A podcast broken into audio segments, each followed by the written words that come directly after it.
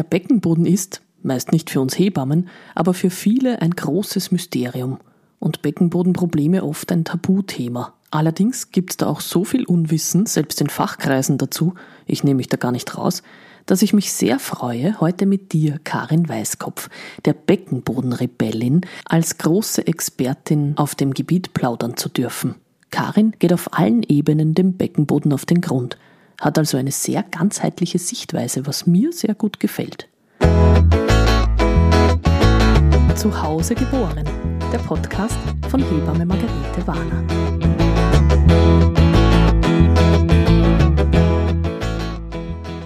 Bevor wir mit der heutigen Folge starten, möchte ich dich darauf aufmerksam machen, dass du auf der Seite steadyhq.com zu Hause geboren verschiedene Mitgliedschaften abschließen kannst, mit denen du meinen Podcast unterstützen kannst und du Bonusfolgen dafür bekommst. Also verpasse nichts und schau gleich mal auf steadyhq.com zu Hause geboren.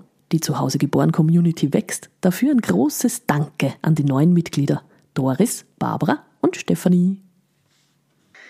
Ja, liebe Karin, hm, du bist ja gerade in Leogang in deinem Zuhause. Genau, ja. Mhm. Ich bin ja angeblich in Maria Alm gezeugt worden. Sollte mich ein bisschen auskennen in deiner Gegend. Okay, das ist die Nachbarschaft. die Nachbarschaft, ja, genau. Aber erzähl mal ein bisschen von dir und von vorne. Wie bist du dazu gekommen, die Beckenbodenrebellin zu sein? Ich habe ja gestern ein bisschen deine Website durchforscht, habe mich ein bisschen eingelesen in das, was du machst. Aber erzähl's mal für unsere Hörerinnen. Was fasziniert dich an diesem Thema so und wie bist du dazu gekommen, dich darauf zu spezialisieren? Wie bin ich dazu gekommen? Ungeplant.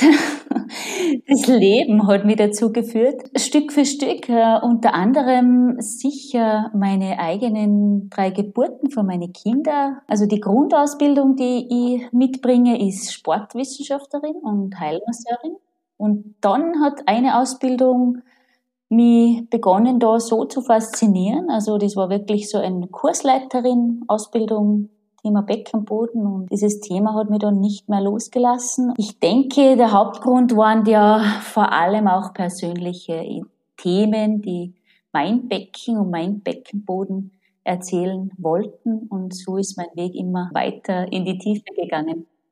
Wie weiß ich eigentlich überhaupt, dass mein Beckenboden kräftig genug ist? Oder wann weiß ich, dass er das nicht ist? Oh. Gibt es da irgendwie, ja? Das ist eine sehr schwierige Frage, die nicht so einfach zu beantworten ist. Denn mhm.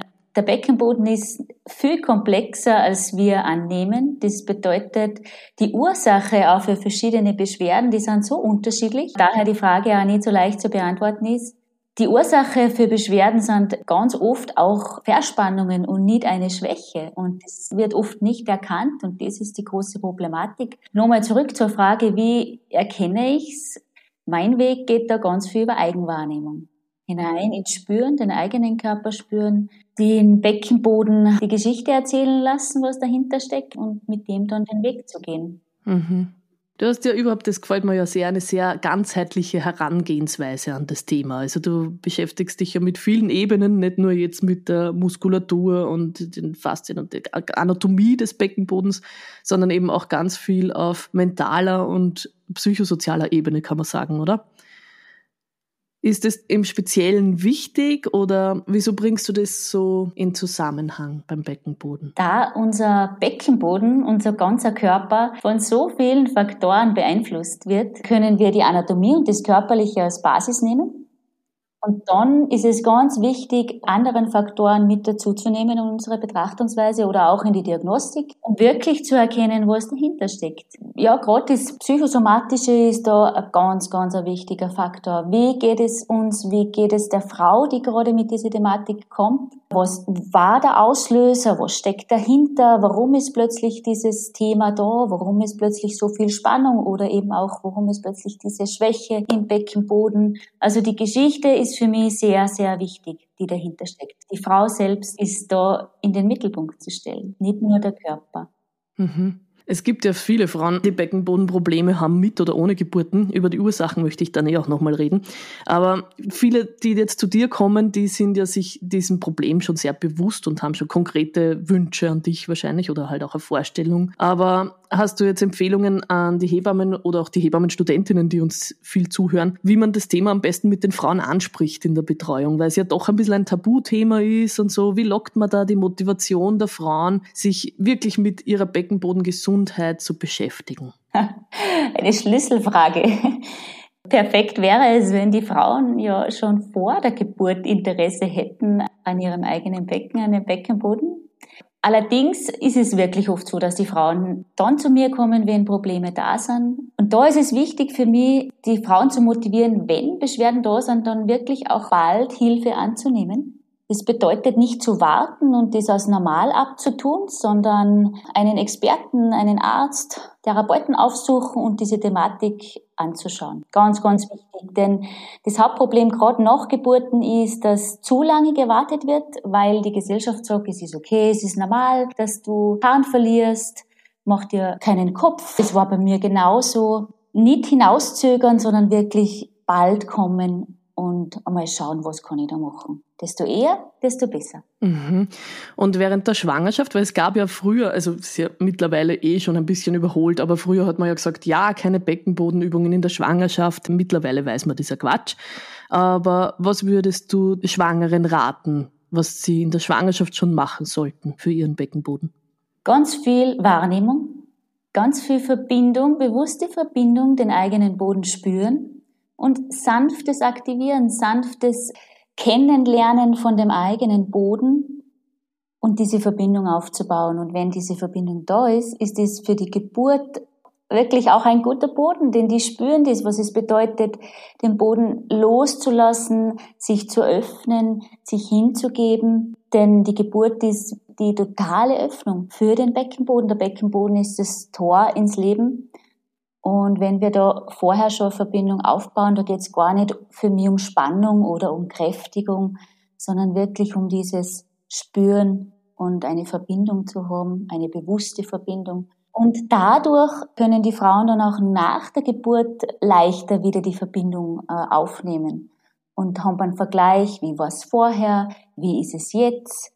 Denn viele Frauen haben vor der Geburt nie wirklich Verbindung von bewusster Wahrnehmung zum eigenen Beckenboden aufgebaut und danach haben sie keinen Vergleich und können nicht sagen, was ist normal, was ist nicht normal und tun sich dann sehr, sehr schwer. Ja, ich glaube, für manche ist das ein ziemlich hochgestecktes Ziel, oder? Ich meine, das ist ja mit so viel Scham auch verbunden und so viel Unwissen auch da. Selbst in Fachkreisen gibt es da viel Unwissen dazu. Diese normalen Beckenbodenübungen, die es da halt so gibt, die man kennt aus YouTube-Videos oder aus Büchern, die auch ich in der Ausbildung gelernt habe, das ist ja weit nicht alles. Also es ist eigentlich ein winziger Teil von dem, was es eigentlich sein sollte. Genau, es ist ein winziger Teil, den wir alle kennen oder der Großteil kennt nur diese aktivierenden Spannungsübungen. Und Beckenbodentraining, wie wir es machen oder wie ich damit arbeite, ist viel, viel mehr. Also da ist ein ganz ein großer Teil ist Wiederwahrnehmung, ja. Spüren. Der nächste Teil ist auch Entspannung, ganz viel Üben des Loslassens.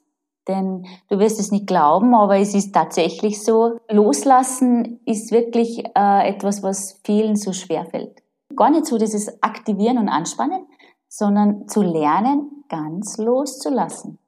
Da sind Entspannungsübungen. Ich mache auch ganz gern so feine Meditationen, um hineinzutauchen in diese Tiefe von unserem Körper und Beweglichkeit. Beweglichkeit darf auch einen großen Teil einnehmen, weil wir leben in einer Kultur, wo die Becken sehr wenig bewegt werden. Wir sitzen so viel. Das Becken freut sich über jede Art von Bewegung. Kreisen, Kippen, Tanzen, in Bewegung kommen und wenn unser Boden wieder beweglicher ist, gut durchblutet ist, dann kann die Muskulatur auch wieder besser arbeiten, besser funktionieren. Die Babys kennen sich auch besser aus. Genau.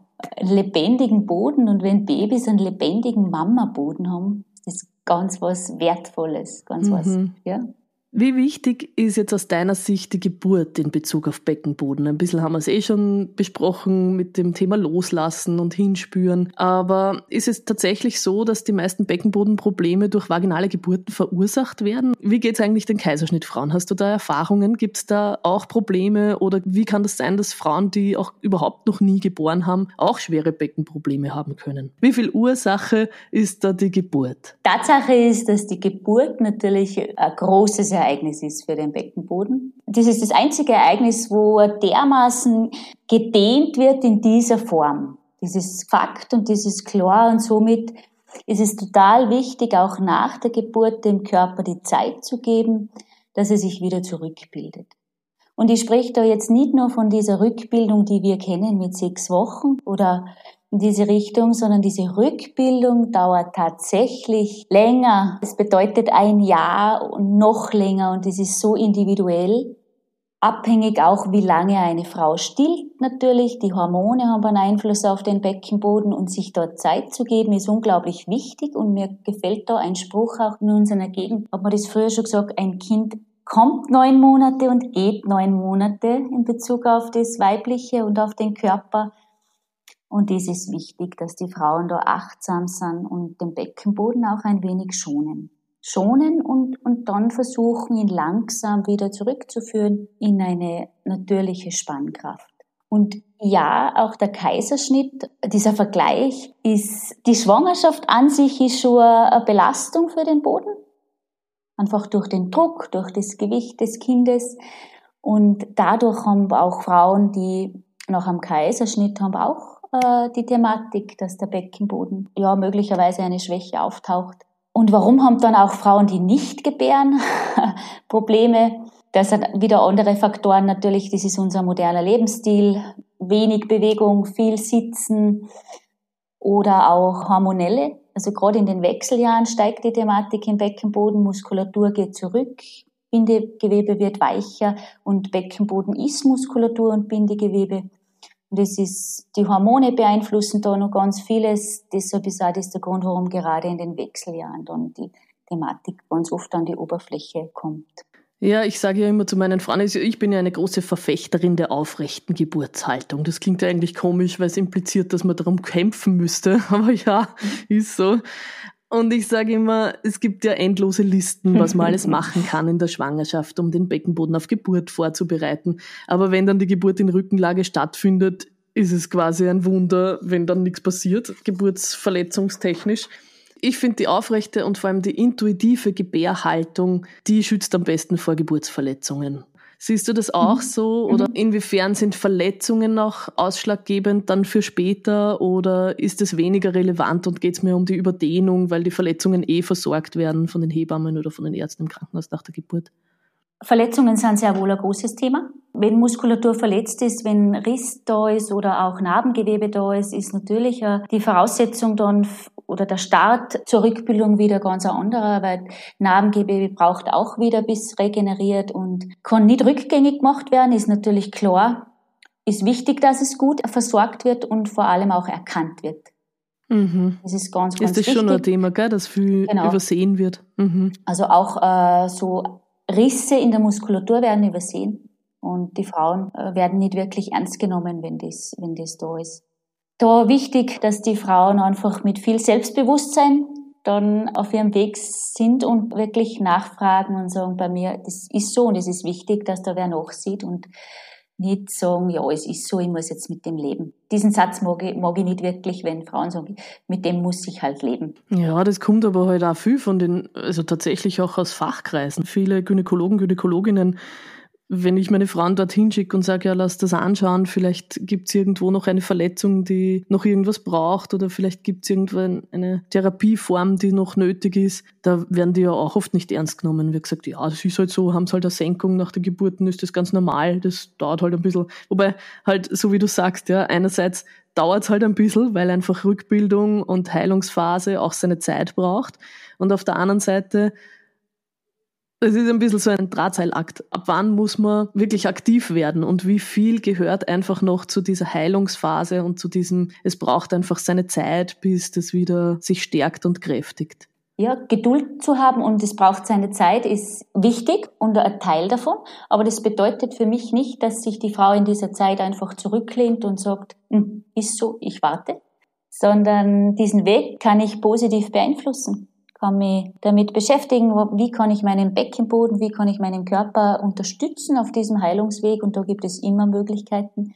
Und es sind oft nicht große Dinge, sondern es sind kleine Dinge wie sich mit der Narbe zu beschäftigen, mit einem Öl fein einmassieren.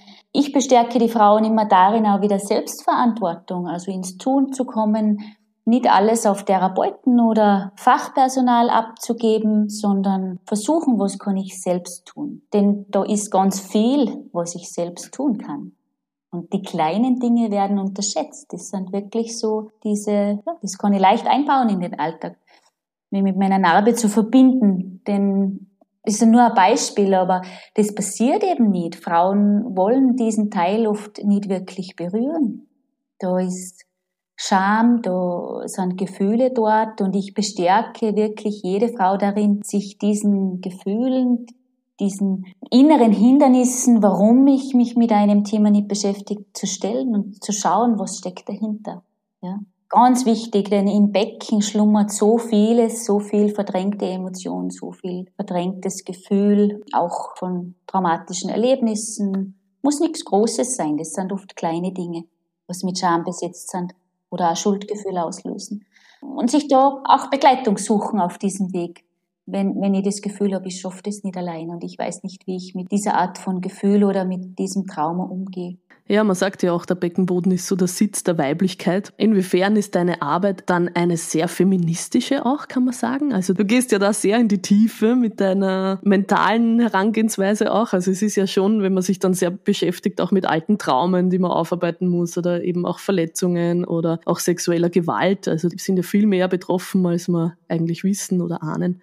Oder auch, wenn man weitergeht, auch mit unserer weiblichen Geschichte. Ja, es muss ja gar keine eigene Erfahrung sein, sondern einfach eine, ein größeres Thema, so eine kollektive Verletzung, die viele spüren. Ja, und es ist ganz wichtig, dass das ins Bewusstsein kommt, dass die Gesellschaft, dass das gesehen wird, dass es Zellerinnerung gibt. Es gibt Zellerinnerung und im Becken ist ganz viel gespeichert, denn die Frauen, die da beginnen zu spüren und auch plötzlich diese Bilder auftauchen oder Gefühle auftauchen, die erklären sich teilweise als verrückt, weil sie das nicht zuordnen können, weil da keine Information nach außen geht, dass das da ist und dass das ein großes Thema ist. Wie du sagst, die Geschichte, die eigene Familiengeschichte, Dinge, die die Mutter erlebt hat, wir tragen das in uns und das ist nicht nur ist nicht nur spirituelles Geplapper, sondern das ist wissenschaftlich über die DNA bewiesen. Da wir ja schon, unser Zellpotenzial ja schon in der Großmutter vorhanden ist, dann wissen wir, da ist diese Verbindung und, und desto tiefer sich Frauen da mit dem eigenen Becken verbinden, desto mehr kommen diese Dinge an die Oberfläche. Und da ist natürlich die Frage, wozu, warum? Wozu, warum, ist ganz klar, um diese Dinge aufzulösen, um hinzuschauen. All dies will nur gesehen und gefühlt werden. Ist nicht leicht. Äh, auch das Thema, was du angesprochen hast mit sexueller Gewalt, Missbrauch, ist natürlich eine sehr schwere Thematik. Ja viel damit verbunden. Ich kann Frauen nur ermutigen, dorthin zu sehen und dann wird ganz viel, dann entwickelt sich daraus ein großes Potenzial, große Kraft. Es steht nämlich, all diese Dinge stehen zwischen uns und unserem Potenzial, unserer Lebenskraft. Das ist wie so eine Bremse, was dort dazwischen steht und wir haben viele Frauen wissen gar nicht, wie es sich anfühlt, verbunden zu sein mit der eigenen Lebenskraft. Das ist genau gleich wieder zurück, da du ja Hebamme bist und diese natürlichen Geburt begleitest. Welche Kraft wirkt während einer Geburt? Jede Frau, die das erlebt hat, das ist unglaublich. Und genau diese Kraft ist es, wo wir Zugang haben. Und wenn wir ins Vertrauen gehen, wenn wir da auch erlauben, loszulassen. Wir haben nicht alles unter Kontrolle. Wir wollen alles unter Kontrolle haben. Und dieses Loslassen ist für mich so wichtig und ein großes Potenzial im Beckenboden. Und erst wenn ich loslasse und ins Vertrauen komme, entdecke ich die wirkliche Kraft. Es ist keine Kraft, die ich da groß mit Muskulatur erzeuge, sondern es ist eine fließende Kraft, eine Erlaubnis, dass diese Kraft fließen darf und ein gesunder Beckenboden, in einem gesunden Beckenboden fließt diese mhm. Kraft. Kann es sein, dass sich Beckenbodenprobleme auch ganz anders äußern, also irgendwo anders im Körper, dass die Beschwerden oder die Schmerzen ganz woanders manifestiert sind und gar nicht so im Beckenboden? Ja, die Zusammenhänge sind groß. Das ist ja für mich ein ganz wichtiger Punkt, dass wir die Zusammenhänge sehen. Von oben bis unten, von meiner Haarspitze zum Steißbein, diese Verbindung. Und deshalb ist es oft so, dass Frauen Nackenverspannungen, Kiefergelenksbeschwerden deutet ganz oft darauf hin, dass auch tief im Beckenboden Fehlspannung vorhanden ist, ist jetzt nur ein Beispiel von vielen. Inwiefern können Beckenbodenprobleme auch Ursache für unerfüllten Kinderwunsch sein? Ja, Beckenboden und das gesamte Becken. Also ich, ich, ich sehe das immer als ein Ganzes. Natürlich auch ein Zusammenhang. Und wenn sich da Spannungen lösen, also sind wir schon wieder bei dem Thema Spannungen, wenn sich da tiefe Spannungen lösen, kann da ganz viel passieren. Denn da ist vieles, was auch vom Gewebe her verklebt ist, ganz oft Eierstock, dann das ganze Gewebe rundherum. Und wenn sich das lösen darf, dann passiert natürlich vieles, weil die Organe wieder besser versorgt werden, die Organe können wieder besser funktionieren. Und da passieren manchmal große Wunder. Mhm. Auf deiner Website bin ich auch auf ein Seminar gestoßen, das mir gefallen hat. Das nennt sich Moon Girls. Möchtest du ein bisschen erzählen, was das ist? Ja, Moon Girls ist entstanden ist für Mädchen das ganze Projekt. Ich habe selbst eine Tochter mit 14 Jahren jetzt mittlerweile. Und äh, auch der Wunsch, wie, wie gebe ich mein Wissen oder all dies auch an die jüngere Generation weiter. Dieses Wissen um den weiblichen Körper, diese Verbindung, dieses Brechen von Tabus. Und daraus ist Moon Girls entstanden. Das ist äh, ein Online-Angebot. Jetzt im Moment ist es ein Online-Angebot für Mädchen, aufgebaut auf Geschichten, Ab welchem Alter? Hm, ab sieben. Ab sieben. Also es ist sieben bis zwölf, denke ich, ist so dieses Alter, wo die Mädchen da offen sind für Geschichten. Und da geht es um dieses zyklische Sein, um dieses zyklische Leben, dieses Annehmen, dass wir Frauen nicht jeden Tag gleich funktionieren, dass auch auf Körperebene sich da im Monatszyklus vieles verändert und dass es okay ist, auch sich unterschiedlich zu fühlen, auch die, die Gefühle anzunehmen, von Freude bis hin auch zu Wut und dass das alles sein darf. Und das so wichtig ist, denn alles, was wir verdrängen, landet schlussendlich ganz tief in uns und wir verstecken es ganz gern im Becken, denn da, das ist so der dunkle Bereich, oder, von uns Frauen, da, da kann das ganz lang versteckt werden und das wollen wir nicht. Also, es wäre gut, wenn die Mädels das lernen, schon früh die Erlaubnis, sich selbst auch die Erlaubnis geben, es ist okay, wenn ich nicht immer funktioniere. Es ist Natürlich, wir, wir sind natürlich, dass sich die Mädchen erlauben, dass sie Gefühle haben, dass sie die Gefühle auch leben und zeigen. Dieses natürliche Sein, ähnlich wie, wie den Jahreszeiten. Und so ist es auch in diesen Geschichten, in diesen Meditationsreisen, die in diesem äh, Online-Angebot drinnen sind, sehr leicht verdaulich und kindgerecht aufgearbeitet. Genau.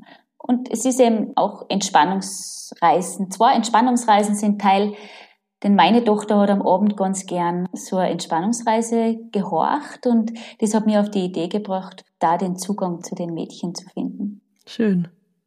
Wie ist das mit dem Thema Wechseljahre? Das ist ja auch, obwohl wir 2023 haben, immer noch ein Thema, über das Frauen offensichtlich nicht offen sprechen können. Gibt es auch irgendwas von dir? Hm, spezielles Angebot nicht. Und trotzdem ist es ein großes Thema in unseren Seminaren, weil es einfach die Frauen dann betrifft. Es ist auch interessant, dass großteils die Frauen dann gerade in diesen Jahren zu mir finden. Es ist die Lebensphase, wo sie so das Gefühl bekommen, so und jetzt mag ich was für mich machen.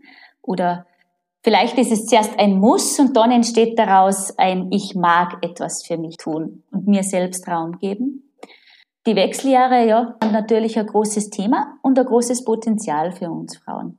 Großes Potenzial, sich selbst und den Körper besser kennenzulernen diese Verbindung aufzubauen ja, es wird jetzt in der Öffentlichkeit schon zur Thematik. Allerdings ist von meiner Seite her ein bisschen der kritische Punkt immer dieses, ich will das irgendwie loswerden. Ja, da gibt's immer diese Symptombehandlung, so wie wir es sonst ja auch immer haben.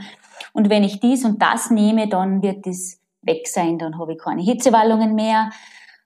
Und ganz oft bleiben wir da sehr an der Oberfläche von der Thematik. Und das ist das, was, was mir halt persönlich nicht so gefällt, sondern ich will die Frauen da schon in die Tiefe führen. Ja, was will dir dein Körper sagen? Spür hin und gib dem auch Raum und schau mal, wo es dich hinführt. Kann man ganz alte Verletzungen oder so Beckenbodenprobleme, die man schon wirklich viele Jahre hat, später noch in Angriff nehmen?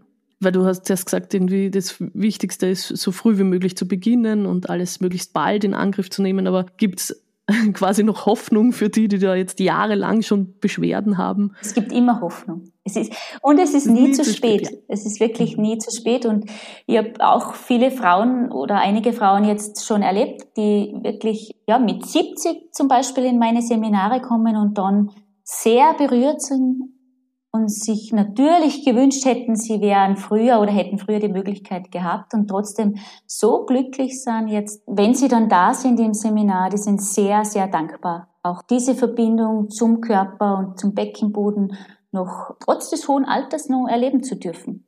Ja, ich finde es schön, dass deine Arbeit sich so quasi durch alle Frauenphasen zieht, oder? Es ist so Frau werden, die Mädchen, das Frausein, der Kinderwunsch auch, die Schwangerschaft, die Wechseljahre, das Älterwerden, die weise Mutter sein.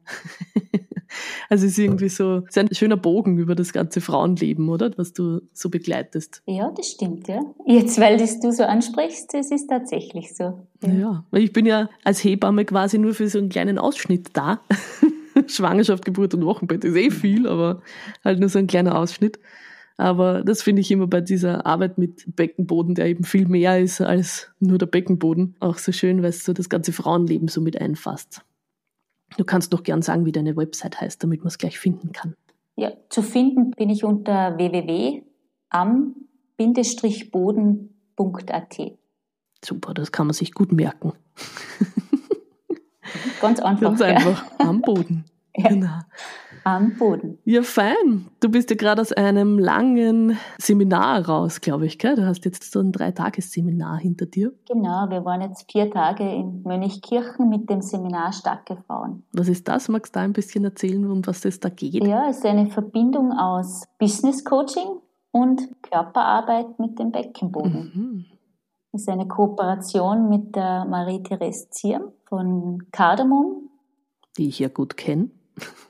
Ja, die Frauen coacht am Weg oder Business Coaching auch anbietet. Und wir haben jetzt den Versuch gestartet, diese beiden scheinbar so verschiedenen Ebenen zu verbinden. Und es ist uns gut gelungen. Wir sind sehr happy, wie die Frauen dann aus diesem Seminar, gestärkt aus diesem Seminar nach Hause gegangen sind. Und das Motto oder unser Thema von diesem Seminar war wirklich so, der Boden, unser körperlicher Boden, Form von Beckenboden ist der Nährboden oder unser Boden für alles, was wir in die Welt bringen. Du kennst es als Hebamme, wir gebären Kinder. Der Beckenboden ist jener Boden, der dieses Kind wirklich neun Monate trägt und dann mit der Geburt in das Leben schickt, sozusagen. Und es gibt ja auch andere Projekte, die wir Frauen, Ideen, Visionen, die wir in die Welt bringen gebären. Mhm. Und all dies. Man sagt ja auch, man ist mit einer Idee schwanger, oder? Das ist genau. ja auch so ein Ausdruck. Man ist mhm. mit einer Idee schwanger. Richtig. Oder das war eine schwere Geburt. So in, ne? in unserer Sprache ist ja das ganz oft so.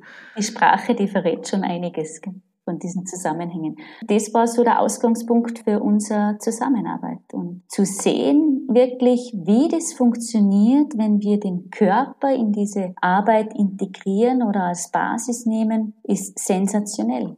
Denn oft scheitert es an der Umsetzung. Es, wir haben so viele Ideen im Kopf und es fehlt die Verbindung zur Materie. Wie bringe ich es wirklich ins Leben? Und diese Verbindung kann ich wunderbar über den Körper herstellen. Das sind doch schöne Abschlussworte. Ja, vielen Dank, liebe Karin, für das tolle Interview. Sehr, sehr gerne. Vielen Dank. Ich sage Dankeschön. Auch.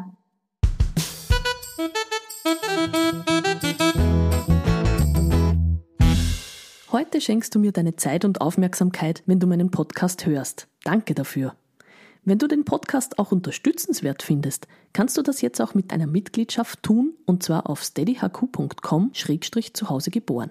Und du bekommst dafür sogar meine Bonusfolgen, Hebammengeschichten und Alltagssachen. Und das mit den Sternchen auf den Podcast-Plattformen kennst du eh.